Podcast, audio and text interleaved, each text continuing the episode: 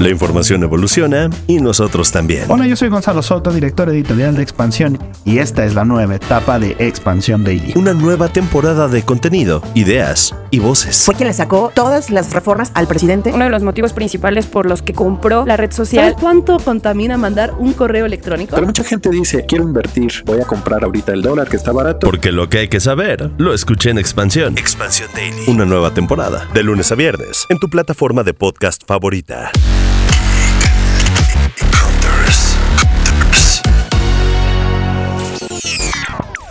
Una tableta es una gran herramienta de apoyo tanto para el trabajo como para la escuela, porque puede darte muchas ventajas, más si tienes los accesorios adecuados. Así que veamos cuáles son las características en las que te tienes que fijar para comprar una.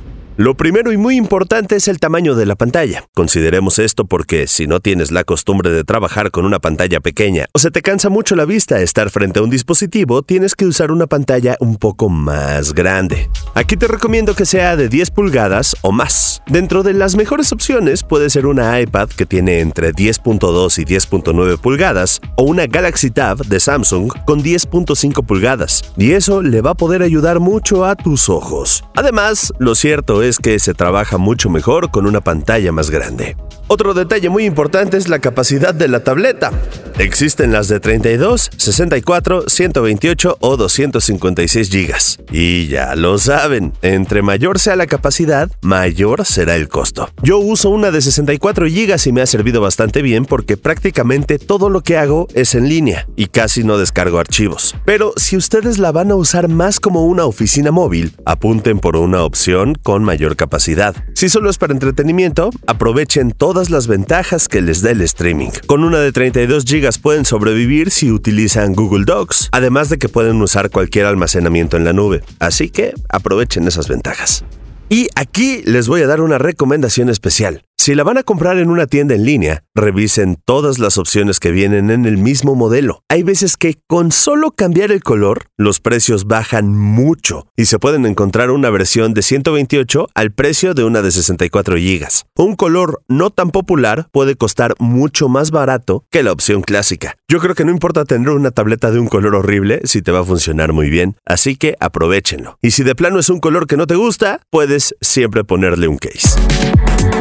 Ahora, necesitan revisar la disponibilidad de los accesorios, pero la mayoría de los teclados y mouses Bluetooth se pueden conectar a estos dispositivos sin problema. Lo mejor que pueden comprar es un teclado externo y una pluma para poder escribir o dibujar con mucha libertad. Para esto hay buenas opciones desde los 300 pesos y de varias marcas que les van a dar también muchas más opciones de uso. En cuanto a si necesitan una iOS o una Android, la verdad es que yo les recomendaría completamente un iPad. Funcionan mucho mejor y el sistema operativo se siente más sólido. Pero los precios no suelen bajar de los 6 mil pesos a menos que sea un modelo descontinuado. Pueden encontrar versiones de Samsung, Huawei o Lenovo mucho más accesibles y que les van a dar las mismas posibilidades de uso y además van a servir para trabajar muy bien. Y eso es lo que tienen que considerar para comprar una tableta, mis queridos Geek Hunters.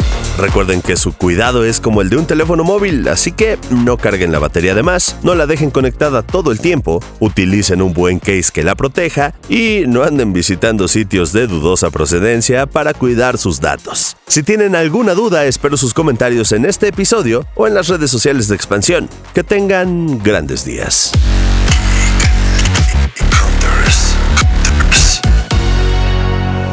It's